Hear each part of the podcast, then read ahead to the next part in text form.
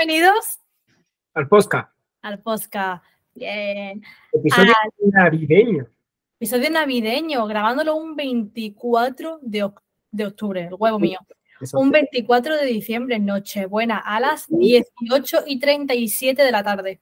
Aquí en cada uno en su respectivo salón. eh, yo aquí con la candelita detrás, mi arbolito de Navidad, el coso ese que no sé cómo se llama. Yo estoy en un bosque al lado de la playa, aquí en Marbella, que por lo que sea está nevando. Cosita. Cositas. sí. Bueno, cuéntame qué vamos a hacer hoy porque no tengo ni idea. Bueno, es que, cuidado, que aquí el chaval que siempre dice que yo nunca preparo los podcasts, le voy a dar un giro dramático al podcast. Sí, sí, no sé, se ha puesto a preparar cosas y me ha dejado anonadado, estupefacto, perplejo, boquiabierto, a cuadros de piedra, patidifuso, Más, más, más. ¿Cómo? ojiplático. Oh. Pues sí, porque he estado estos últimos días, como estoy un poquito poco inspirada para el tema de, de qué coño hacer con mi vida en cuanto al trabajo, ¿no? Pues he dicho, voy a verme vídeos en YouTube de eso, de podcast de otra gente, de, por ejemplo, el de Tengo un Plan, el de mm, Willy, Euge, ¿cómo se llama? Eh, Spicy, Spicy Fortuna, que no me quedo yo con el nombre de ese. Eh, y pues bueno, unos, unos cuantos vídeos más. Y he dicho, vamos a actuar. Porque yo soy mucho de pensar, pensar, pensar, al final no hacer nunca una puta polla y eh, no actuar nunca. He dicho, pues no, pues voy a salir de mi zona de confort y es actuar. Aún pensándolo un poquillo, tengo todavía una semana de margen para que finalice el año, o sea que me da tiempo a pensar un poquillo. Pero bueno, entonces he dicho, vamos a dejar de hacer poca como lo hacemos, totalmente, o sea, cambiarlo de forma radical absoluta. Vamos a hacer otro canal de YouTube, vamos a dejar de subir vídeos aquí, le vamos a cambiar el nombre al podcast, vamos a hacerlo todo desde cero. Y vamos a crear una imagen nuestra de los dos. La temporada 2. La temporada 2, que en el canal nuevo será temporada 1. o temporada uno y medio, ¿no? Depende, bueno, no, depende de lo que me plantee, porque yo no tengo ni idea de lo que quiera hacer. Puede ser ya directamente la temporada, ¿no? Claro, es que eso todavía no, no lo he pensado. Entonces, por eso digo que todavía tengo que pensar ciertas cosas, obviamente. O sea, la idea de ponerlo en acción la tengo, pero necesito pensar unos cuantos conceptos y unas cuantas ideas, sí o sí. Entonces, pues todavía tengo, tengo una semana de margen. Y, ¿eh? Nada, nada, nada, que me estoy arreglando, que me pongo esto bien y cuando quiero acordar tengo otra vez el polito como súper bajo. Pues. Ven por culo. por culo. Entonces, pues, bueno, pues viendo los vídeos y he dicho, hoy te entrevisto. Y le voy a entrevistar con las preguntas que a mí me han ido surgiendo mientras veía los podcasts estos. Y que yo, con las reflexiones que he hecho de los podcasts, de escucharlos una vez, tengo una idea. ¿Vale? Quiero que él me cuente la suya a través de esta entrevista. Que a lo mejor mi idea de ahora cambia de aquí a unos meses porque las circunstancias cambian, porque la vida cambia, por lo que sea, a tope con ello. Pero ahora mismo yo tengo mmm, como mi, mi opinión, no me sé la palabra, mi opinión sobre estos temas y quiero que Raúl me dé las suyas también. Así que hoy va a ser un podcast de entrevista a mi señor esposo. Al hombre más rico El, del mundo. el bien no lo voy a quitar porque no me se remiten los huevos. Eso ya lo tengo yo muy claro. ¿El qué? El bien. Ah, sí, no, eso quítalo, eso es... No, no, que eso no lo voy a quitar. Ah, que no la vas a quitar, No mierda, lo voy a quitar porque a mí no me da la gana y porque sé que a ti te molesta. mierda. Eh, pues empieza, dispara. Vale, le voy a poner un poco en contexto. Tengo, las tengo, voy a estar con el teléfono porque las tengo aquí y te voy a hacer una serie de preguntas y quiero que te explayes un poco en ellas, ¿vale? O sea, que no me des una respuesta corta porque si no el podcast nos va a durar media hora. Imagina, eh, ¿qué opinas de no sé qué, no sé cuánto? Sí. Tal cual así. ¿Dónde están? Que no las veo ahora las preguntas. Aquí. Vale. Ah, no. ¿Qué dice? Nada, iba a decir, mientras tú las buscas, hablemos del libro de la semana. No, no hay libro, no hay nada. Además, además, el libro de la semana, bueno, ha- hay dos libros que no hemos mostrado. Eh, está en Granada, el piso. ¿Cuál dos libros? Pues me he leído el libro de los negocios y me he leído Rebelión en la Granja. ¿Te libro en la granja? ¿sí? Me lo ha regalado también tu padre. Y, Sí. y digo, bueno, pues me lo voy a leer, pero no tiene nada que ver con emprendimiento. Pero es un buen libro. A ver, yo, sí, la verdad, me, me, ha gustado más que el otro que me leí, la otra novela, el de 1900, 1891, no me acuerdo cómo se llamaba. Me ha gustado bastante más, la verdad. 800, 864, ¿no? No sé. eh, Vamos a tirar años hasta que demos con él. un año, véase un N comprendido entre 0 y 2000. Sí. Bueno, pues eso, que más, más está más entretenido, la verdad. También más corto, no se me ha hecho tan pesado. No es un libro que se te haga así eterno. O sea, es una lectura más. Sí, ¿no? Y la historia es más curiosa, ¿no? De cómo los animales están en la granja y luego finalmente como que hay, es como una metáfora, ¿no? De que, porque luego dentro de la, de la rebelión de los animales, los cerdos se rebelan y vuelven a crear ahí como una dictadura dentro de la granja y al final le vuelven a cambiar el nombre que le pusieron cuando dominaban los animales, le, los cerdos le vuelven a poner el nombre que tenían cuando gobernaban los, eh, los humanos. Entonces ahí es como que hace una, una metáfora, ¿no? De que los humanos somos los cerdos. Me gusta, me gusta el símil, sí. Por lo visto creo que es una queja al comunismo, ¿no? Eso es... eh, por lo que leí en el epílogo, en, en, en el prólogo, no sé dónde, era como, como, una queja al comunismo, ¿no? La, el libro, o que tiene matices, ¿no? Pero pues, la verdad no lo he pillado, aunque guay, pues comunismo. De hecho, el otro día estuve a punto de comprarme, así como ya, ya te dejo empezar, estuve a punto de comprarme el manifiesto, eh, el manifiesto capitalista. Uh -huh. Un libro de Robert Kiyosaki. Has dicho comunismo, me he acordado de, de la frase que dijo Irra, que a mí me hizo mucha gracia. Yo, yo no sé si estoy de acuerdo con esto, estoy en desacuerdo, a mí solamente me hizo mucha gracia, que es el... La gente que, la gente, los comunistas tienen problemas hormonales. Problemas hormonales y micropene. Sí, sí, sí. Ah, totalmente de acuerdo. Claro, o sea, a mí me hace mucha gracia, pero no sé hasta qué punto. O sea, yo estoy totalmente en contra del comunismo. Pero, no sé, en plan es que no sé cómo posicionarme. A, no sé si sería tan drástica en tener micropene. Porque eso, los pantalones a alguien no lo puedes comprobar. Los científicos me darán la razón. Sí, sí, sí, sí, tal cual. Pero bueno, sí, ya está. Que era un matiz que simplemente me, me hizo mucha gracia el comentario y quería comentarlo aquí ahora. Sí, sí, sí. Vale, pues si quiere empezamos. ¿Empezamos? Perfecto. Tú mandas.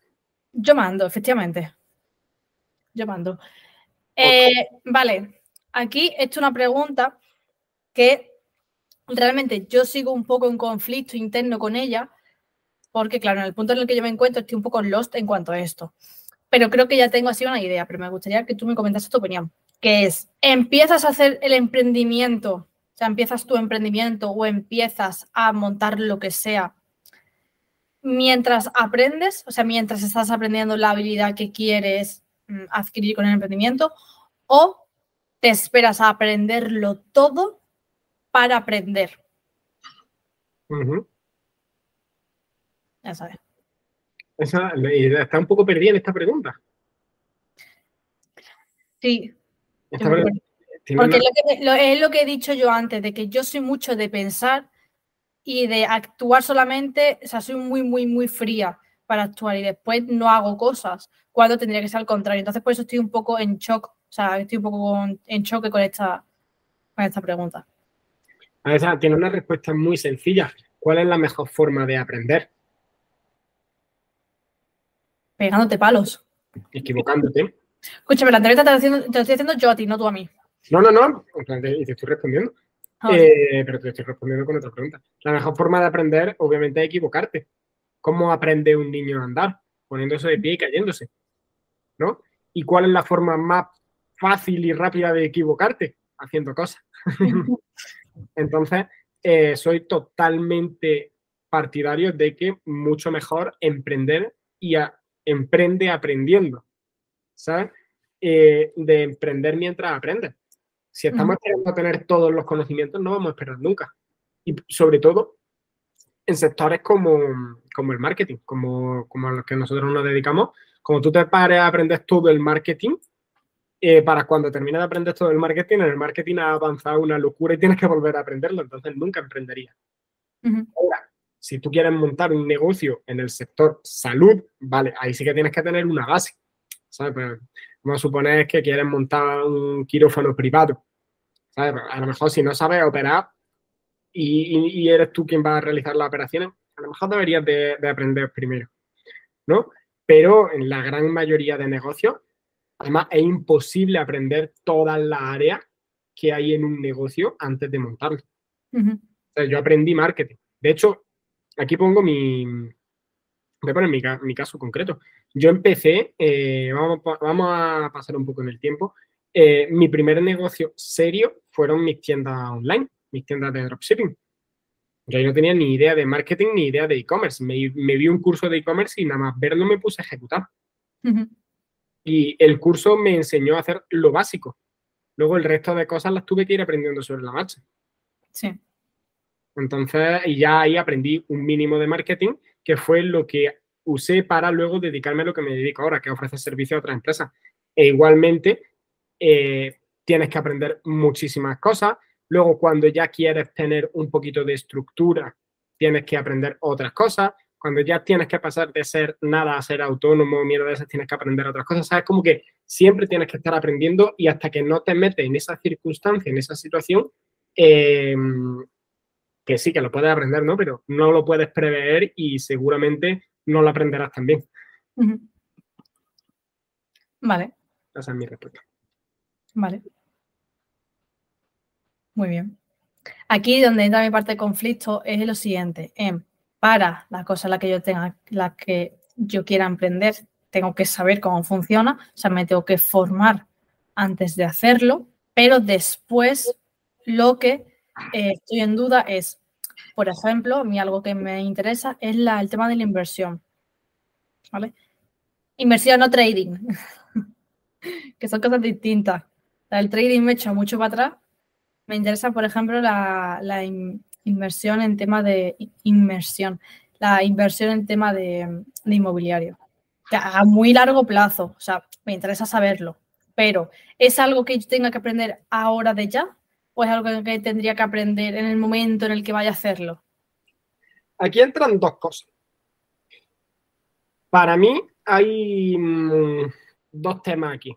Uno es el si, va a ser o no tu negocio principal.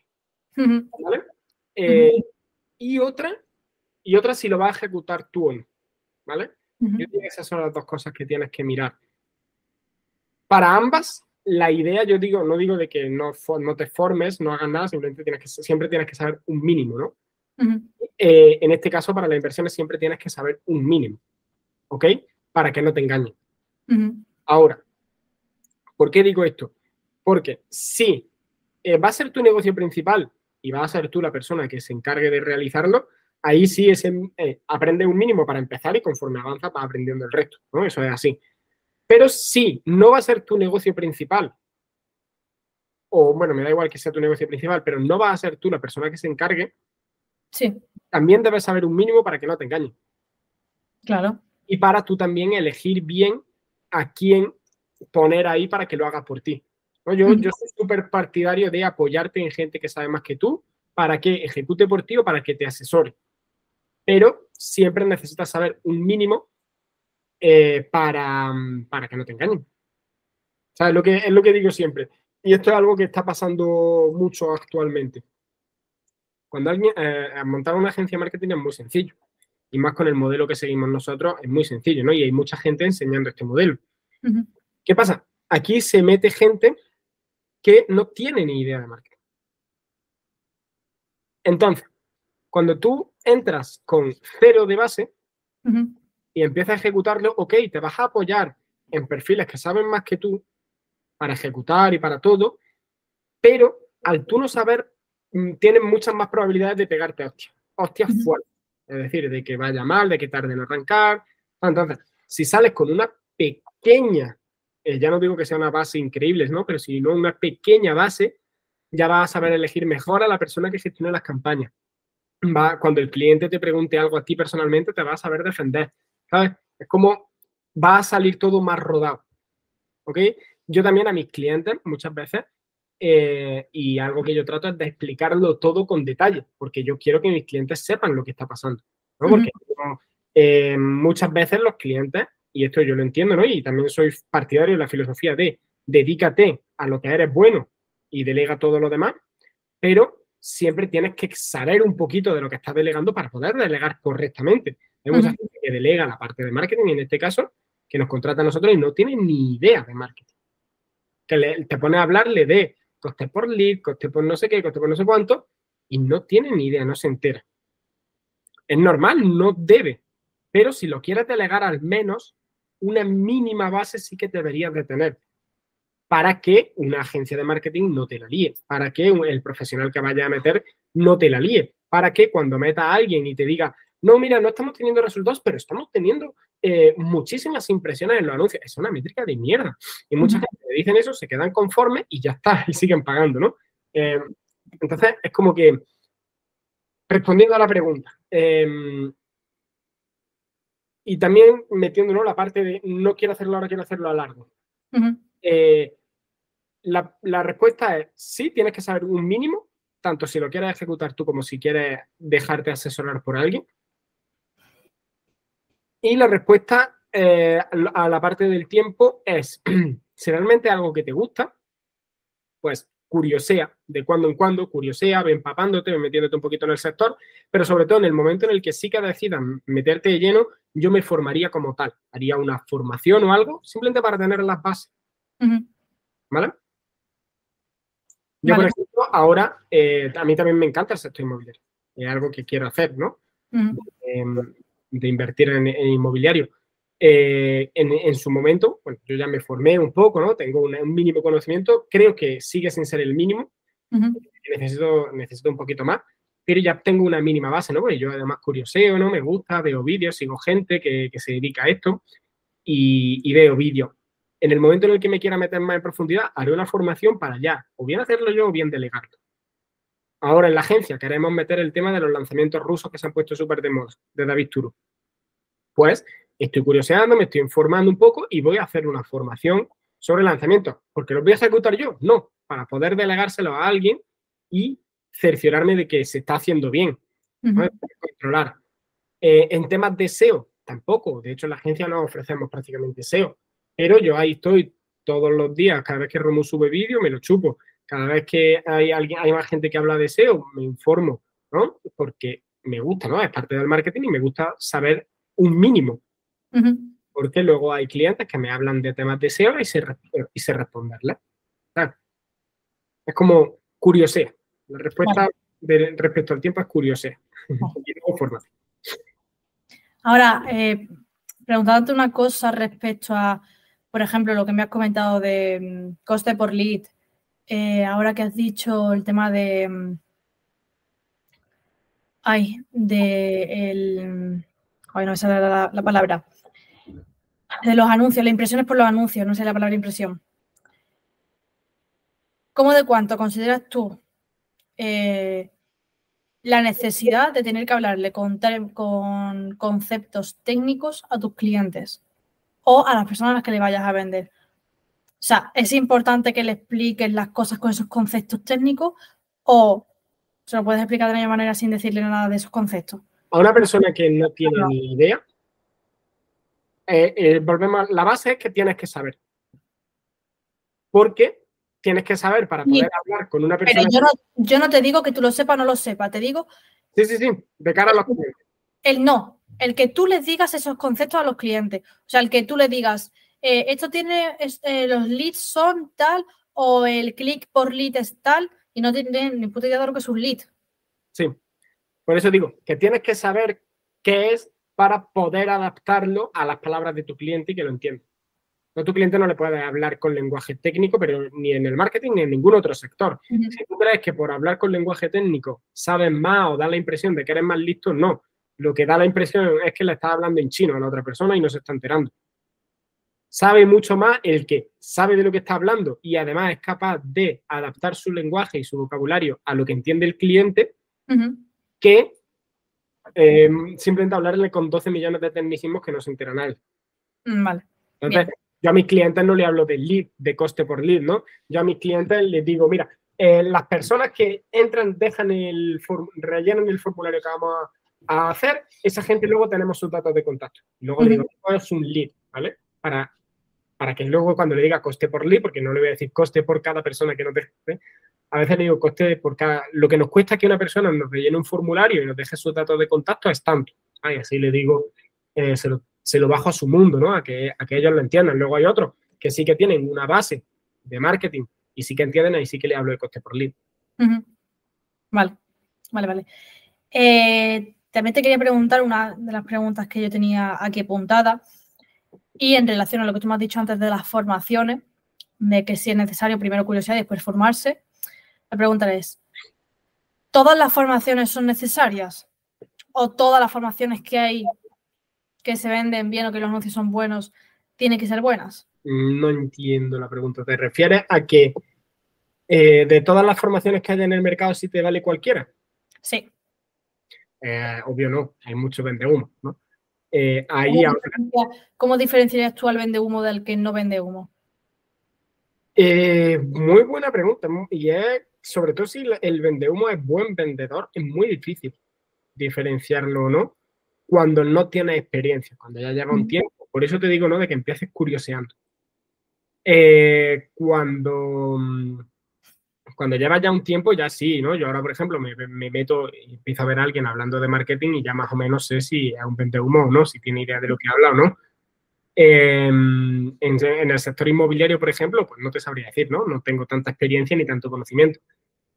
Pero mm, yo aquí trataría de varias cosas. Primero, confianza.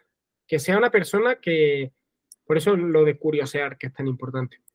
Eh, que sea una persona que lleva tiempo siguiendo que te guste cómo comunica y que la lleva siguiendo durante varios tiempos. Yo, por ejemplo, en concreto en el sector inmobiliario, si ahora tuviese que aprender, aprendería o bien de los americanos directamente, Gran Cardone, Robert Kiyosaki, los americanos que se dedican a eso, o bien dentro de España, mm, probablemente con Pau Antó o César Rivero. Son los dos que sigo. Los sigo durante, llevo siguiéndolos años. Esos dos llevo años literalmente siguiéndolos y sé que se dedican a ellos, sé que viven bien de ellos, además conozco gente que los conoce. O sea, entonces, por eso es lo de que curioser. Y luego, la mejor forma de, em, de comprobar si lo que hacen es bueno y es real es haciendo networking, ¿no? Conociendo a gente. Eh, no solo creyéndote en las reviews que les ponen, los casos de éxito que tengan, los testimonios, porque eso cada vez más es más fácil de falsear, ¿vale? es un buen punto, ¿no? Si te viene alguien que no tiene testimonio, pues mira, ahí ya dice, vale, pues a lo mejor no tiene tanta experiencia. Es que eso no quita que sean mejores o peores. Pero yo prefiero formarme con alguien con experiencia. Em, primero ver que tienes esas cosas, ¿no? Y luego, una vez sabemos que las tiene, es como vamos a indagar. No sé, si, si puedes hablar con los casos de éxito, escríbele. Eh, si puedes hablar con alguien que sabes que conoce a esa persona, pregúntale, ¿no? A mí hay mucha gente que me escribe, eh, por ejemplo, que quiere entrar a la mente, bueno, mucha gente, habrán sido dos o tres, ¿no? En, todo lo que llevo. Mucha, gente. Para mí es mucha gente, ¿no? Porque nunca, antes no me había pasado. Eh, los vídeos de YouTube me dicen, me habéis comentado muchísimo, sé que después te va a leer y no hay ni un puto comentario. Sí, sí, a mí hay gente que, por ejemplo, quiere entrar a la formación de Xavi y me escribe por Instagram, porque a lo mejor ha visto algún vídeo que ha subido Xavi de mí como testimonio y vienen y me escriben al Instagram y me preguntan, ¿no? Y yo pues les, doy mi opinión. Y si no, si no, mm, no hay como se dice, si recuerdas, a mí también me ocurrió hace un par de meses. Claro, claro. y, y, mira, en los dos casos, eh, yo a esta persona le recomendé que sí que entrase, porque a mí la formación me ha venido muy bien, ¿no? Yo digo las cosas tal, tal cual, tal cual. ¿no? Mira, la formación es tal, tal, tal, a mí me ha ayudado tal, tal, tal, he conseguido tantos resultados, te la recomiendo 100%. Contento. En tu caso sé que no fue así, la recomendaste que no entrase. Efectivamente. No, pues, pues eso. Entonces, si tú preguntas y la persona te da mal feedback, es como, hostia, pues esta persona en concreto ha tenido, ya empiezan mal, ¿no? Pero preguntaría más, ¿no? Y trataría de sacar un sondeo y a partir de ahí ver si realmente la persona buscar, ¿no? En Google, sobre todo, va a encontrar, cuando busque en Google en estas cosas, va a encontrar cosas negativas, ¿no? Porque eso es normal. La gente que está enfadada habla mucho y la gente que está contenta habla muy poco. Sí, sí, sí, sí. sí. Al final yo digo eso, hacer un poco de trabajo de campo. Si, si no te fías, si estás empezando ahora, hacer un poco de trabajo de campo. Si ya llevas tiempo siguiendo a la persona, llevas tiempo no siendo un experto, pero eh, dentro del sector, dentro del mundillo, consumiendo contenido, ahí te es más fácil detectar a quién sabe a quién no. También eh, ese es otro factor, ¿quién lleva tiempo?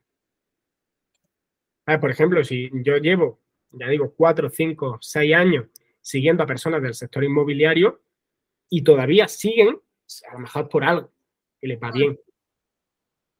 al final... Aquí también hay que tener un poco de cuidado, porque en mi caso, es una persona conocida, con muchos años de, trayectoria. Pero si te fijas en el mercado online no lleva tanto. Ya. Pero tiene muy buenos comentarios en sus, en sus perfiles profesionales. a no ser de que ya vaya preguntando persona por persona individualmente y ahí ya.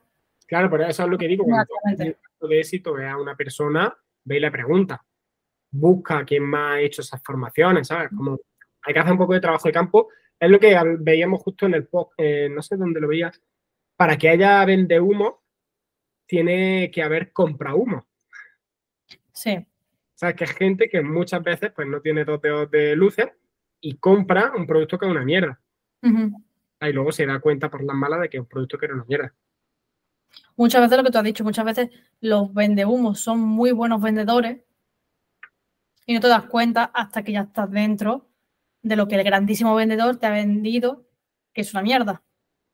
O que no te sirve, o sea, que no es lo que te ha vendido. Que no tiene el valor económico por el que tú lo has comprado. El valor económico es algo muy subjetivo, pero, sí. el valor económico es tan subjetivo como cuánto vale este móvil. Claro, no, pero me refiero al... El, es una puta mierda. Eso no vale nada. Eh, no, pero me refiero a, lo, o sea, al tú hacer la formación, lo que sea, y has salido, no, has aprendido lo que tenías que aprender, ¿no? Entonces, tú ahí lo achacas a lo que he pagado no se corresponde al valor que me han aportado. desde mi punto de vista. Ahora. Sí, pero igualmente, el valor económico, ese es el valor. Eh, eh, no sé si alguna vez he escuchado hablar de esto, está el valor percibido, eh, el valor, sí, el valor percibido, el valor real y el valor entregado. ¿Sabes? Sí, lo he escuchado. Lo. No me he puesto en ello, pero he escuchado los términos, sí. Exactamente. Tú cuando estás vendiendo, tú quieres que la persona tenga un valor percibido alto. Que de alto valor para que cuando le diga el precio en comparación sea muy bajo. Sí. Luego está el valor recibido. Una vez entra, si realmente recibe el valor que esperaba, que el valor esperado y el valor percibido es más o menos lo mismo, eh, si realmente cumple con eso. Y luego ahí en un punto intermedio eh, está el valor real, ¿sabes? Que eso muchas veces, pues por ejemplo, si tú estás vendiendo un producto y lo vendes muy barato, te lo va a comprar mucha gente, ¿no? Y quizás el valor percibido es alto, por eso lo compra tanta gente, el valor recibido es alto, pero el valor real es bajo porque lo estás vendiendo a ticket bajo. Sí. Entonces tú ahí puedes subir el valor real, puedes subir el ticket, ¿no? Igual al revés, a lo mejor estás vendiendo una cosa a un ticket muy alto, el valor percibido es súper alto, mucha gente lo compra, pero luego el valor recibido es una puta mierda. Y ahí te das cuenta de que el valor real no está ahí, tienes que bajarlo. Claro. ¿Sabes? Entonces, em, muchas veces eh, tiene que ver con eso. que el tema del valor es muy, es muy subjetivo, porque es lo que digo, ¿cuánto vale ese móvil? Ese móvil, pues yo a lo mejor lo compré por 200 euros, no recuerdo, 100 y pico, eh, pero si ahora lo vendo y hay una persona que me da 3.000 pavos por el móvil, el móvil vale 3.000 pavos. Claro, eso eh, justamente quería dar un ejemplo. Ayer, vaya, ayer comimos con, mis tíos, mis tíos vinieron aquí a la casa para que mi tía y mi madre, pues, entre las dos hiciesen la comida de esta noche, ¿no? Al final son las que se encargan. Y pues mi Noelia, vino mi Noelia, mi prima. Después ella vino con su coche aquí a la casa y tal. Y de camino aquí le metieron un porrazo al coche y el tío cogió y se dio la fuga. Pero antes de eso, el tío le dijo, el tío por, lo visto era Guiri, dijo, eh, how much do you want por el porrazo? ¿No? O sea, vamos a decir porrazo. eh, how much do you want? How, eh, much do you want? Y, y mi novia en plan, que no quiero nada, sino que me des tu puto, que, me dé los putos papeles y tal. Y dice, dice mi tío, haberle pedido 200 euros. Digo, 200 euros, haberle pedido 2.000 euros. Y dice, y dice mi tío, Anda, llamaría, pero si el coche no cuesta ni los 2.000 euros. Digo, da igual, el porrazo, eh, el porrazo vale lo que tú quieras atribuirle al porrazo a tu coche. sea, que el coche valga X dinero, a ti te ha ocasionado eh, un inconveniente, te ha ocasionado un problema de que ahora tienes que arreglar el coche si el seguro no te lo cubre. Y para ti, aparte del daño físico del coche, es el daño emocional. Para ti, por eso vale 2.000 euros. Aunque el coche valga 150. Esa es otra. Eh, el que tú de, que para ti el porrazo valga 2.000 euros no significa que lo valga. Si yo digo que este teléfono. pero si a mí. Ah. déjame terminar. Perdón. Si yo digo que este teléfono vale, no se ve, pero bueno, eh, este teléfono vale 2.000 euros y nadie me paga los 2.000 euros, yo puedo ponerle el valor que yo quiera, pero como nadie lo compra, ese valor es una mierda, es ficticio. Sí, sí, sí, sí. Eh, sí, pero me refiero que el tío, si le hubiese dicho 500 euros, dice, eh, me da los 500 euros o te hago foto a la matrícula o lo que sea. ¿Sabes lo que, lo que sea que, hubiese pensado en ese momento? mejor yo no da los 500 euros. ¿Sabes lo que te quiero decir? Sí, sí, no, a ver. Si por pedir puedes pedir, es lo que digo. Tú al final, cuando un producto no lo has vendido nunca, tú le tienes que poner un precio de salida y si la gente te lo compra a ese precio, al menos mínimo ese precio lo vale. Pues. Eso es. Vale. pues nada, que te quería, quería dar ese matiz. Siendo con las preguntas de la, de la entrevista,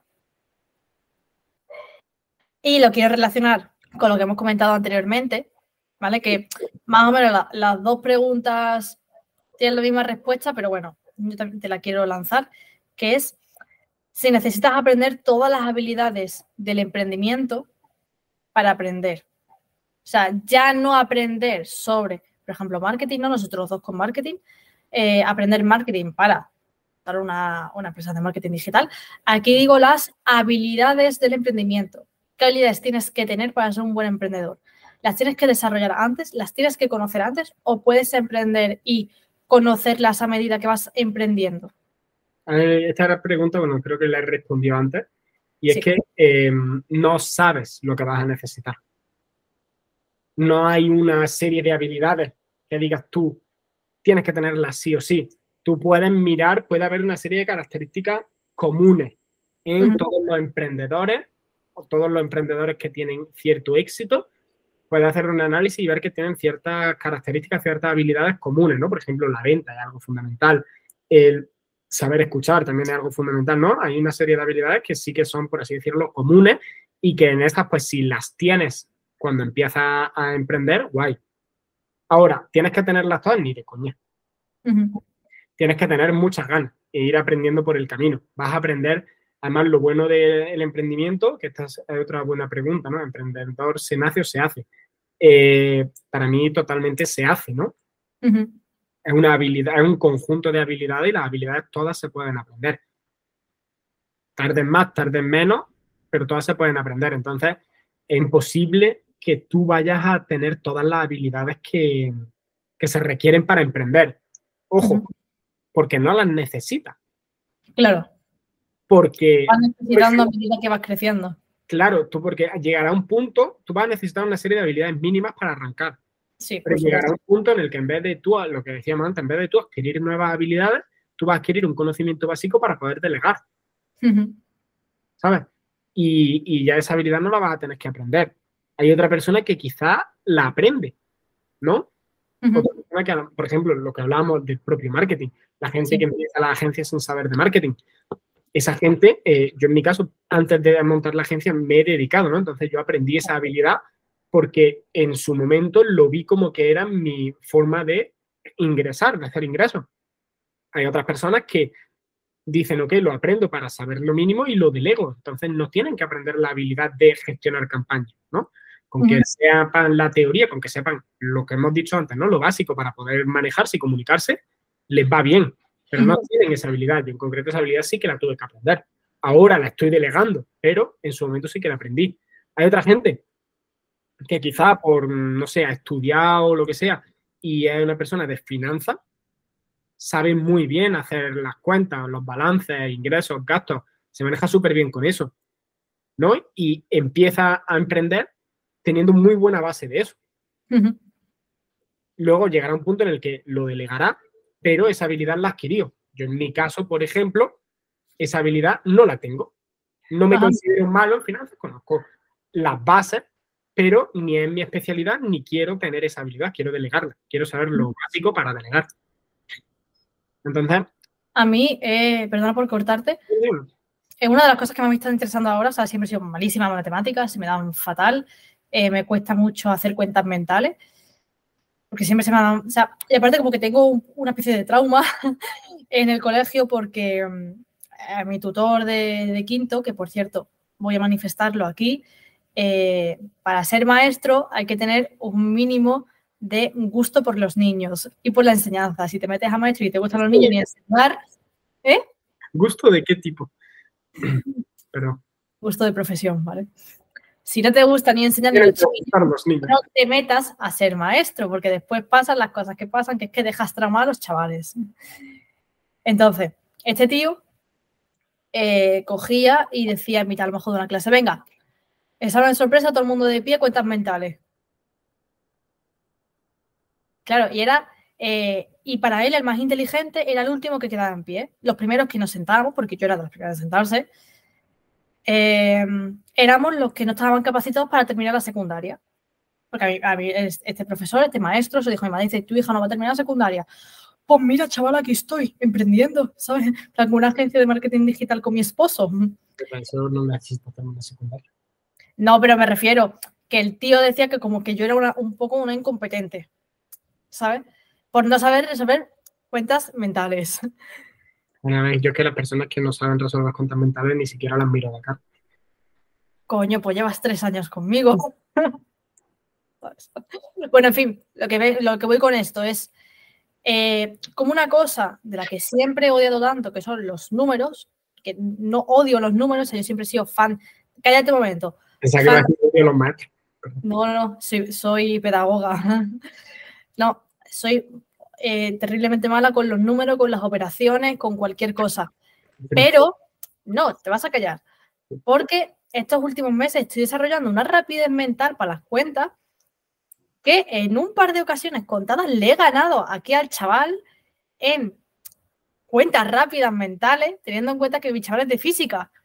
Sabe que, que el tío es científico. Y para mí eso, aunque sea una puta gilipollez, para mí eso es un, es un logro súper grande él, saber decir las cuentas tan rápido, porque siempre ha sido una de mis mayores dificultades.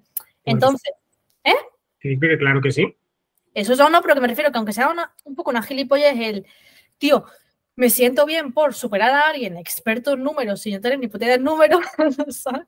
Y más, no superar de soy mejor que tú, sino Dios, he sacado la cuenta rápido, ¿sabes? Eh, Ahora me estoy interesada mucho más por los números, por me encanta ver vídeos de matemáticas y de aprender habilidades de cuentas. ¿Para qué? Para que después la contabilidad me encargue yo. O sea, para no ver la contabilidad como una enemiga, sino decir, te voy a ganar, putos números de los huevos. ¿Sabes? Es decir, yo domino los números. Cuando siempre ha sido una, mi mayor dificultad en la vida, los putos números. Y ahora de decir, tío, me estoy interesando en saber cómo se hace con 24 años metido en el toto. ¿Sabes? Y es decir, puedes desarrollar una habilidad ya crecidita, y además una habilidad que siempre se me ha dado mal. Siempre, claro que sí. El desarrollar una habilidad no tiene tanto que ver con tu capacidad, tiene que ver con las ganas que le echas. Ahí está. Ese era el punto al que yo quería llegar. Porque te he ganado contando. Totalmente. y te gané una sola vez. ¿2 elevado a 10?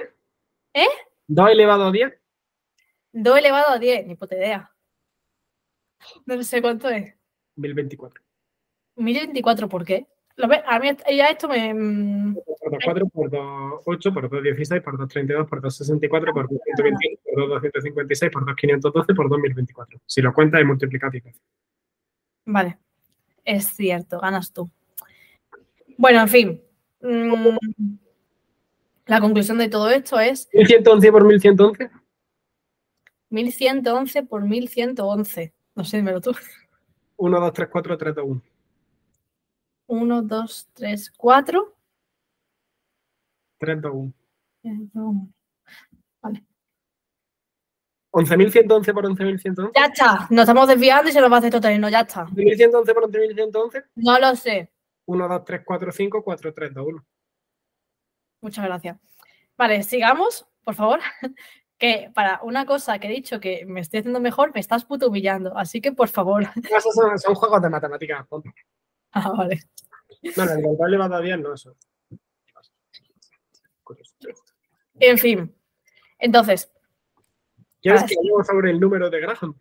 ¿te puedes callar y vamos a seguir con el podcast? Perdón. Vale.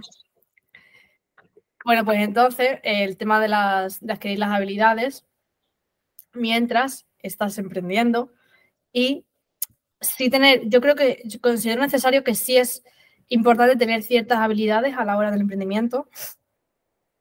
Por ejemplo, el tema de el que no te dé a lo mejor vergüenza a la hora de hablar con los clientes.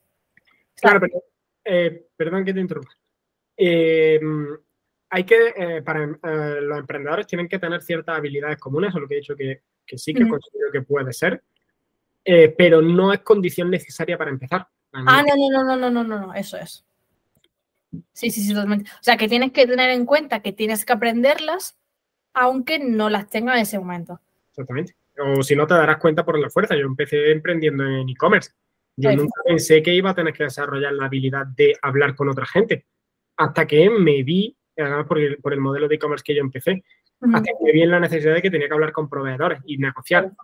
Y luego cuando empecé a hablar con clientes, ¿sabes? Muy bien, genial. Tuve que aprender después. Claro, te, te vas dando cuenta después. Vale, siguiendo con, con la temática esta de, de emprender, ¿vale? Ya dejamos a un lado las habilidades y lo que se tiene que aprender. O sea, aprender y ahora vamos con, seguimos con emprender. Y aquí yo me replanteo la siguiente pregunta, que es, ¿hasta dónde pueden opinar de emprendimiento las personas que están empezando a emprender? Por ejemplo, yo, pero tú llevas más tiempo emprendiendo pero yo llevo muy pocos meses emprendiendo, no, alcanzo al año. ¿Hasta qué punto las personas que llevamos poco tiempo emprendiendo podemos opinar sobre emprendimiento? Todo el mundo tiene una opinión sobre todo. Ahora, Al tener, al tener menos vivencias, claro, ahí es donde voy. Ahora, eh, dentro de que todo el mundo tiene opiniones, ¿no? Y esto es algo que puede ser es positivo y negativo a la vez, sobre la libertad de expresión. claro, pero, pero el hecho de que todo el mundo opine sobre algo genera mucho daño.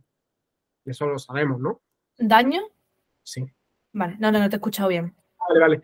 Sí, sí, sí, genera mucho daño. Mm, por eso, porque cuando alguien no está en tu dentro de quiero empezar a emprender, empieza a preguntarle a toda la gente de tu alrededor que no ha emprendido en, tu- en su vida y no sabe lo que es, y, y siempre te dicen que no lo hagas. ¿Desde qué punto de vista estás opinando eso? Desde el punto de vista tuyo que no has emprendido, ¿no? Entonces, hay mucho daño y hay mucha gente muy apta para emprender que no emprende por eso. ¿Vale?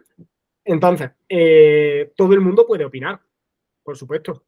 Ahora, esa opinión tendrá más o menos validez. Vale, pero yo no me refiero a las personas que tú le preguntas para emprender, sino, Sí, ¿no? Dentro de las personas que, por ejemplo, tú tienes tu opinión sobre, eh, al final cada uno, tú piensas que las opiniones nacen de las experiencias propias, de lo que tienes tú en tu cabeza.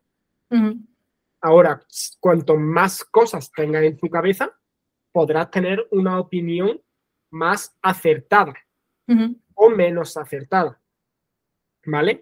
Sí. Y esto es una pregunta muy guay, muy curiosa, y de hecho creo que te lo, lo comentábamos el otro día en el coche, cuando, cuando te dije que estuve hablando con Raúl, y que pese a que Raúl y yo tenemos opiniones muy diferentes en muchos temas, mm, las respetamos porque sabemos que cada uno se ha forjado su opinión en base a eh, reflexionar sobre el tema. Y me explico.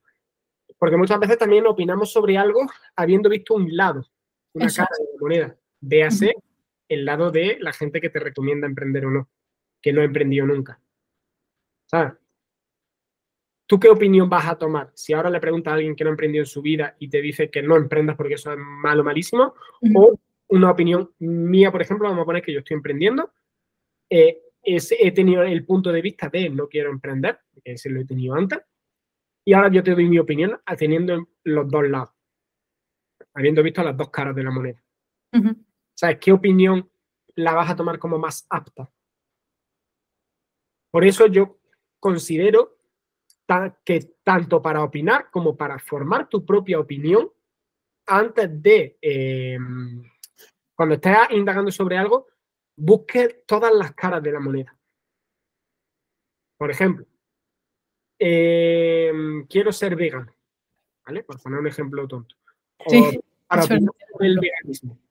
¿El cómo? Para opinar sobre, no sé, sobre lo, perdón, más que por el, sobre las dietas, hacer una dieta vegana, dieta vegetariana, ¿vale? Antes de tú porque claro, ahora piensa que yo me veo un, vídeo sobre veganismo donde me explican los beneficios y digo, esto es la hostia. Entonces alguien que me diga, oye, ¿qué dieta puedo hacer? Dieta vegana, dieta vegana, dieta vegana, porque yo lo he visto, pero solo tengo un punto de vista. Sí. Entonces, yo ahí lo ideal sería ver los puntos positivos, buscar los puntos negativos, buscar otras opciones y en, en las otras opciones puntos positivos y puntos negativos. De esa forma, cuando tú tienes una visión global sobre un tema, ahí sí que puedes formar tu propia opinión. ¿Vale? Em, y ahí en ese punto, eh, en ese punto tu opinión tiene más validez. Ahora, que otra persona la comparta o no, eso es otro tema. Pero ya sabes que es una opinión que está fundamentada en, oye, he visto todos los puntos de vista y a partir de ahí he creado yo, he llegado yo a mi propia conclusión. Eh, esto es cuando tú estás aprendiendo sobre un tema, ¿no?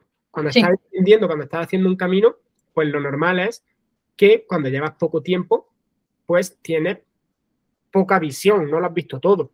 Puedes informarte y ir abriendo, pero por norma general no lo has visto todo. Una persona que lleva más tiempo ha visto más cosas, entonces tiene una opinión más completa, ha formado su opinión en base a un espectro de cosas que ha visto más completo. ¿vale? No sé si se está entendiendo lo que estoy diciendo. Más o menos. No sé si lo estoy explicando bien. Voy a poner un ejemplo, ¿no? Por ejemplo, Raúl y yo, ¿vale?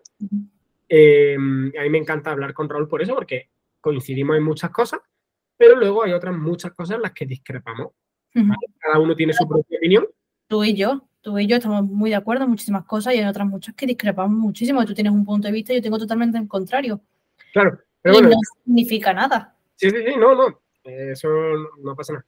Pero estoy poniendo el ejemplo de Raúl porque yo sé que él es un tío que antes de opinar sobre algo se informa.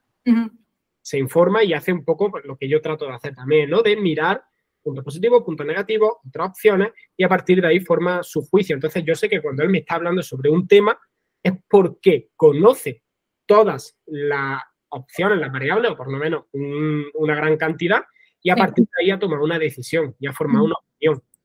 Por eso entonces eh, en ningún momento me puedo enfadar o puedo ¿no? Pero no me voy a enfadar con él porque sé que es como, vale, es porque es su forma de ser, porque ha llegado a esa opinión. Y también la entiendo, cuando me habla de esa opinión la entiendo porque yo también he investigado eso de lo que él está hablando, simplemente pues conmigo casa más otro tema, ¿sabes? Casa más otra, otra opinión. Vale, genial. Yo lo preguntaba por el, hecho de hasta qué punto nosotros podemos dar opiniones de emprendimientos a nosotros. Me refiero a, me incluyo yo, ¿no? Que soy un poco más nueva en esto. Yo también, soy cinco años. más tiempo que yo. Pero no es nada. Bueno, o sea, hasta qué punto nosotros podemos dar opiniones sobre el emprendimiento en comparación a otras personas que llevan mucho más tiempo emprendiendo y que han tenido otros resultados. Aquí yo entro a yo opino sobre lo que, o sea, mi opinión de ahora no va a ser la opinión que yo tenga dentro de tres años o dentro de seis meses. O sea, opino en base a mi situación actual y las vivencias que he tenido hasta el momento. A lo mejor dentro de tres meses, es que tampoco es tan a largo plazo. A lo mejor dentro de tres meses opino otra cosa que a lo mejor no sea tan tan contraria, pero digo, lo que opinaba hace tres meses tiene ahora matices. O sea, opino la idea es la misma, pero tiene matices en cuanto a esto, esto y esto. ¿Sabes? Que antes, por ejemplo, no me replanteaba. Esa, o sea, lo que yo preguntaba es hasta qué punto nosotros que estamos en aquí y emprendedores que están aquí, aquí y aquí, podemos opinar de emprendimiento estando a diferentes niveles. ¿Sabes? Sí, a ver, aquí vuelvo, en este caso, cuando son cosas vamos a, dividir en dos temas, ¿no? que lo he estado, mientras estaba hablando le he estado dando vueltas. Porque vamos, a dividirlo en dos temas. Una cosa son opiniones en base a información y otra son opiniones en base a experiencia. ¿Vale? Porque cuando hablamos de una opinión sobre una información, ¿ok? Esa información se puede buscar. E incluso la pasada en experiencia, también tú puedes buscar la información en base a la experiencia de otros, ¿no? Pero muchas veces esa opinión va a formar en base a lo que tú has vivido. Hasta que no vivas otra cosa, no lo vas a saber, ¿no? Es como el que opina que el mejor modelo de negocio del mundo es el e-commerce. Tú a mí me preguntas hace, hace tres años que cuál es el mejor modelo de negocio del mundo y digo que es el e-commerce, porque era lo que yo hacía. ¿Vale? Y esa opinión está bien. Está bien, pero está incompleta porque no había probado otros modelos de negocio. Claro. Había probado eso, e-commerce y vender cosas en Wallapop. Ahora me dices cuál es el mejor modelo para invertir y yo ahora mismo te diría que el marketing. ¿Vale? Ya no. Y aquí, mira, aquí se combinan las dos cosas. Ya no porque sea lo que me estoy dedicando ahora, sino porque ya tengo una visión un poco más amplia. Ya he probado mm. hacer marketing yo haciéndolo en vez de otra persona, em, yo delegándolo, he probado el e-commerce y, sobre todo, llevo ya mucho tiempo siguiendo a gente que se dedica a otras cosas y que cuenta su experiencia sobre otras cosas. Hay gente que se dedica tanto a lo mismo y tiene opiniones diferentes, o gente que se dedica a distintas cosas, ¿no? Entonces, en base a toda esa información, yo he formado mi opinión sobre cuál es el mejor modelo de negocio. ¿Sabes? Sí. Entonces, es como una persona que está empezando a emprender. ¿Cuál es su, su opinión sobre el emprendimiento? ¿Es buena? Pues si solo la está basando en su experiencia, no tanto. Si eso lo está complementando con información, ahí sí, puede tener, puede tener su, propia opinión. Ahora, ¿a quién hacerle caso? Esa es otra. Depender. Bueno, ya en hacerle caso no es otro, es otro tema aparte. Claro, pero eso también va a depender de. Eh, porque esta otra, ¿a quién le hago caso? ¿A los grandes, a los que ya han pasado por todo? ¿O al que está un pasito por delante mío? Pues puede ser que el que esté un pasito por delante tuya tenga más fresco, ¿no? Tenga la información más fresca sobre lo que tú estás haciendo que la persona que ya está súper arriba. O puedes pensar que la persona que ya está súper arriba ha cometido los errores que todavía no ha cometido la persona que está solo un pasito por delante y te puede ayudar. Ambos casos son perfectos. Puedes, puedes tomar la opinión de cualquiera, ninguna está mal. Simplemente una está más completa y otra está menos completa. Ya depende de cómo quieras seguir tú tu camino. Es que es muy subjetivo, ¿no? El tema de las opiniones. Sí, sí, por eso era una pregunta más tipo abierta. Claro, lo que no, lo que sí que es verdad es que no tolero nunca es que tome opiniones sobre un tema de una persona que no ha tenido experiencia ni se ha informado sobre ese tema. Ah, claro, por supuesto. Véase, o que se ha informado poco, o que están mal informada. Véase la gente que normalmente te recomienda que no emprenda porque ah, ser autónomo es una mierda y no ser autónomo en su vida. Sí. Ah. Igualmente siempre busca segunda opinión. Esa otra forma de formar tu propia opinión es buscar opiniones de otras personas. Lo que Y ya eh, una última pregunta ya para cerrar el podcast, que ya se está haciendo tarde y nos tenemos que ir. eh, esta es una pregunta que yo no... La opinión que yo tenía antes ha cambiado drásticamente de un momento para otro, después de, sí, después de ver precisamente el podcast de, de Irra Bravo y, Mole. More. ¿Eh? More. More. Mago More. Eso. Que es, ¿consideras trabajo solo a las tareas de tu servicio barra tu producto, lo que tú ofreces, o también entra dentro de trabajo, por ejemplo, tu rutina diaria. Sí, yo considero, trabajo todo lo que te requiera hacer un esfuerzo. De hecho, eh, la palabra trabajo y esfuerzo están muy relacionadas, ¿no? Eh, te diría aquí la, eh, el significado latino de la palabra. sí, no hace falta no tengo ni idea de dónde vienen las palabras, o sea que no te lo puedo decir. Pero para mí, un trabajo implica algo que te asuma un esfuerzo, ya sea más o menos, pero que te asuma un esfuerzo. ¿Vale? Eh, y esa es la primera característica, porque es subir una escalera, subir una pendiente así, eh, cuesta trabajo. Pero claro, eso ya no es trabajo, ¿no? Vale, yo, yo, ahí no estoy de acuerdo. Bueno, ahora me das tu punto. Primero, esa que, que, suponga un esfuerzo mayor o menor, ¿vale? Y segunda, que esté relacionado directa o indirectamente con tu objetivo. Vale. ¿Vale? Y tu objetivo, todo el mundo tiene varios tipos de objetivos. Tenemos objetivos económicos y tenemos objetivos de desarrollo personal. Entonces, por ejemplo, voy a poner el ejemplo, el sentarme a ver un vídeo de YouTube, si es un vídeo educativo que estoy buscando para informarme sobre un tema, es trabajo. Si es un vídeo de entretenimiento al uso, ¿no? Un vídeo de Call of Duty, estaba viendo casualmente esta tarde, eh, eso no es trabajo. E igualmente, si yo me pongo un podcast porque estoy para matar el tiempo, eso tampoco es trabajo. Cuando lo veo con la intención de aprender y de verlo, ahí sí, ¿vale? Eh, porque me supone un esfuerzo el estar prestando atención. Ahora, lo que he dicho antes, subir una pila de escaleras para llegar a mi casa, eso no es trabajo. Me requiere un esfuerzo, pero no es trabajo porque no me acerca a mi objetivo. ¿Vale?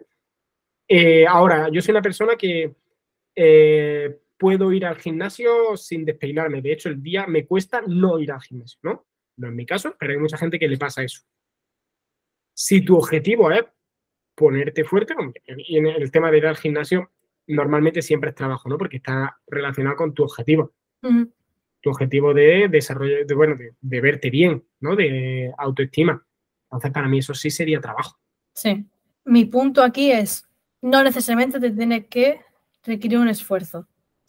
Me refiero a, yo siempre, hasta ya lo digo ayer, que fue cuando, cuando me dio el, el cambio, eh, solo consideraba trabajo a lo que es sentarme a hacer mis funciones. Por ejemplo, con Pharma Mentoring, el llamar por teléfono, el atender a las clientas, en resolver problemas, en redactar correos, en mm, arreglar o mandar cosas en SellCloud, eh, todas las tareas que tengo yo. Y después con antiagencia, pues el dejarle listas las cosas al equipo de setters, el, investigar para que el equipo tenga trabajo, el mandar facturas, el tener a holder al día, eh, revisar los correos también. Y todo lo que está fuera de todo eso yo no lo consideraba trabajo. Pero ahora, al escuchar esas palabras de Irra, que él decía, para mí, dar un paseo por la mañana también es trabajo, porque decía, a mí cuando la gente me pregunta qué cuántas horas trabajo, no sé si contestarle que media hora o todo el día. Porque para mí dar un paseo por la mañana también es trabajo. Y yo estoy pensando y realmente es así, porque si yo tengo que estar todos los días agobiándome porque me quito cosas de la rutina, porque no me da tiempo a trabajar, porque tengo que echar X, o sea, X horas mínimas de trabajo, también estoy dejando a un lado el trabajo personal que yo no lo consideraba trabajo, sino como, o es algo que tengo que hacer, porque me dicen que tengo que hacerlo por el tema de tener una rutina y no sé qué pollas, pero para mí lo importante es trabajar. Ahora ha cambiado totalmente drásticamente y es decir, tío, me levanto por la mañana y leo y leer es trabajar. Medito y meditar es trabajar. El si en vez de meditar me voy a dar un, paseo, ahora con el frío que hace en Granada, ni de puta coña salgo a la calle. Aquí en Marbella sí, aquí en Marbella he estado hoy todo el día con tirantes. Es más, debajo de esto llevo tirantes. Aquí no hace frío. Entonces, ¿A quién me da a lo mejor de meditar? Pues prefiero salir a la playa a andar y para mí eso es mi meditación. Pues eso para mí también es trabajo. No porque estoy trabajándome a mí misma para la hora en la que me sienta a trabajar, estar totalmente productiva y estar concentrada en mis tareas. Y no el, el, agobiarme. Un segundito, por fin. Y no el agobiarme por decir, eh, tengo que terminar ya la rutina, no puedo tirarme más de media hora con todo lo pasado rutina porque es que me tengo que sentar a trabajar, pues como no trabajo en esto, en esto, en esto, eh, no acabo el día, no sé qué, me tengo que esta tarde, después me tengo que levantar a las 6 de la mañana, que no sé qué, de pata, y vivo angustiada, como es lo que hacía esta semana, porque esta semana me la he tomado en el sentido de, eh, voy a pensar exactamente qué es lo que quiero hacer, qué voy a hacer con Pharma Mentoring, que he tomado una decisión y ya se la he comentado a, A mí me la han vendido como la idea de clienta, pero no es mi clienta, es mi puta jefa. O sea, yo estoy aquí de guay, de emprendiendo, y yo realmente estoy de trabajo por cuenta ajena, pero en el mundo online, que es mucho más chulo. Por cuenta propia. Bueno, en verdad era una. Es trabajar por cuenta ajena, pero mandando yo facturas. Falso autónomo que son. Falso autónomo, efectivamente. Yo estoy de falsa autónoma.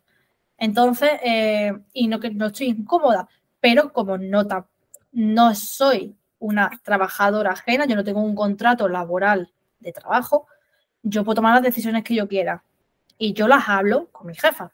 Menos mal que mi jefa es la persona más agradable del mundo mundial y te entiende todo lo que te diga, está dispuesta a escucharte a todo, a, a moldarse a ti, ¿no? Entonces, en este caso, yo he tenido esta semana para pensar en qué quiero de cara al año que viene. Porque a mí el trabajo hasta ahora, tanto el trabajo de la agencia como el de Fanamentoring, los dos juntos me generaban ansiedad. Y yo sabía que yo sí no podía seguir porque no iba a dar resultados. Ya no resultados económicos, sino resultados de bienestar. Si no, estoy bien, conmigo misma, tampoco va a dar resultados económicos porque no voy a ser eh, lo suficientemente capaz para dar un valor monetario. ¿Vale? Entonces, ha sido una semana de pensar, de decir, eh, voy a centrarme, voy a leer más, voy a ver más vídeos que me hagan centrarme o que me den ideas de otras personas, ¿no? Que me, que me ayuden de manera indirecta. Eh, si un momento no, o sea, yo antes me obligaba, tengo que trabajar, tengo que trabajar, tengo que trabajar, tengo que buscar esto, tengo que buscar lo otro. No, pero si estoy agobiada, prefiero no hacerlo y mm, levantarme, salirme a, mi patio con mis perros y respirar. Entonces,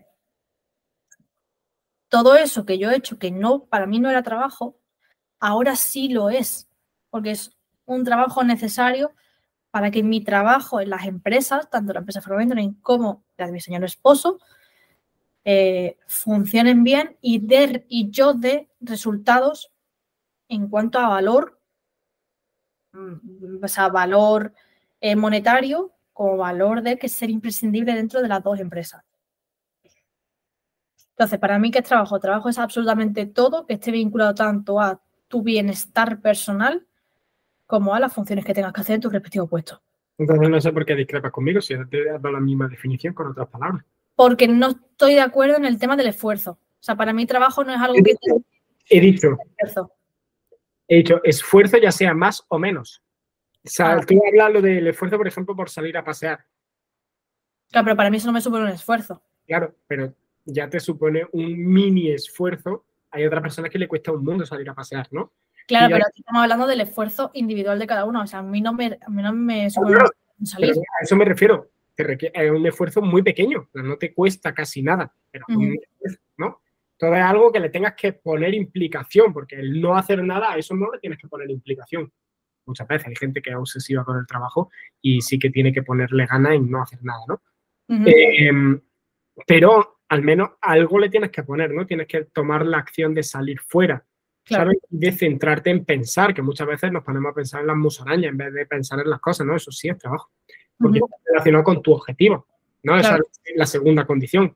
La primera, hay que poner un poco de esfuerzo, ya sea más o menos, ¿vale? Por eso he puesto antes lo del vídeo de YouTube. Eh, no te apenas esfuerzo el ponerte un vídeo de un podcast. Ahora, si el podcast lo haces para formarte y avanzar a tu objetivo, guay, si te lo pones simplemente por entretenimiento, eso no es trabajo. Claro. Trabajo es que tú te pongas un folio y un boli delante. Claro, por eso tiene las dos condiciones. apuntando ideas, porque tu cabeza tiene un límite. O sea, no puedes estar viendo vídeo y decir, no, yo lo veo y me lo aprendo. Cuando ves vídeos, sí, pero cuando ves 10, tienes que apuntarte las ideas de todo en algún lado. Exactamente, por eso tiene las dos partes, ¿no? La del trabajo, más o menos, y luego la otra, la que, que es la más importante, que esté relacionada con tu objetivo, que sea personal o profesional. Y esto no sé si lo habrás escuchado alguna vez, pero eh, siempre se dice, ¿no? Que tu principal empresa eres tú. Sí. Si tú no estás bien, la empresa no está bien. También va en relación con lo que hablábamos otras veces, en el podcast lo hemos comentado y en persona también, eh, con el tema del ser, hacer, tener, ¿no? convertirte en la persona que obtiene los resultados. Entonces, eh, por eso el trabajarse uno mismo, por eso todos los emprendedores, la mayoría de emprendedores, hablan de desarrollo personal. Porque si tú no te desarrollas personalmente, no puedes emprender. Claro. Te va a costar más, ¿no? Y te va a costar más porque vas a tener que meterte indirectamente en un proceso de desarrollo personal. Sí, totalmente de acuerdo. Ahora, aquí lo del desarrollo personal, lo, lo intentan vender mucho como tienes que leer todos los días, hacer deporte todos los días, no sé qué. Y aquí ya la rutina entra en cada uno. Claro. Y no necesariamente la rutina de leer y hacer deporte en ese orden por la mañana de trabajar tiene que funcionar para todo el mundo. No, no, no, eso es algo que yo, por ejemplo, eh, he cambiado bastante de opinión. Bueno, no es que haya cambiado de opinión, simplemente... No lo sé, porque antes yo no he opinado... Tú antes eras mucho más estricto con el tema de rutina. Por eso digo que no es tema de opinión, es tema de cómo me lo tomaba yo, ¿sabes? Porque yo no he opinado nunca de tienes que hacer esto y luego esto para conseguir el éxito, ¿no? Era como, tengo a esta persona, esta persona hace esto y esto para tener el éxito, voy a modelarlo. He cambiado la opinión en ese sentido, ¿no? En, voy a buscar una combinación que sea hacer esto y esto, porque sé que la persona donde yo quiero llegar lo hace, pero adaptado a mí. Claro. ¿Sabes? He cambiado de opinión en ese sentido, no en el sentido de em, tienes que hacer esto, esto sí o sí, ¿no? Como yo siempre pienso que cada uno tiene su rutina y sus cosas, ¿no? Eh, pero antes sí que era súper estricto en el sentido de tengo que hacerlo en este orden porque esta persona lo hace en este orden, ¿no? Mm, incluso una vez eh, se te metió a ti en la cabeza el hecho de que los dos teníamos que tener la misma rutina. Claro, porque ahí eh, eh, iba también por eso, ¿no? Porque como tú querías llegar, hablábamos, querías llegar al mismo objetivo que yo, digo, pues entonces tenemos que tener la misma rutina. claro, pero tampoco tiene sentido. Claro, claro, ¿no? Eso es lo que me he dado cuenta después, ¿no? De que no tiene sentido eso. Claro, porque entra la personalidad, entra el que la persona sea más nocturna, más diurna, el, eh, por ejemplo, el tipo de ritmo que tenga, ¿sabes? Entonces, claro, una, dos personas exactamente, o sea, perdón, dos personas distintas no pueden tener exactamente la misma rutina, con los mismos patrones, los mismos horarios, mismo todo. Sí, los, los mismos ejercicios, por decirlo de alguna manera, pero ni en el mismo horario, ni en el mismo tiempo repartido, ni de la misma intensidad. Exacto. pues si quieres dejamos aquí el podcast, porque a mí me ha gustado bastante cómo lo hemos llevado. Ha sido diferente a los, a los demás. No sé, salgo contenta de este podcast. Muy bien, prepárate más entrevistas. ¿Mm? Prepárate más entrevistas.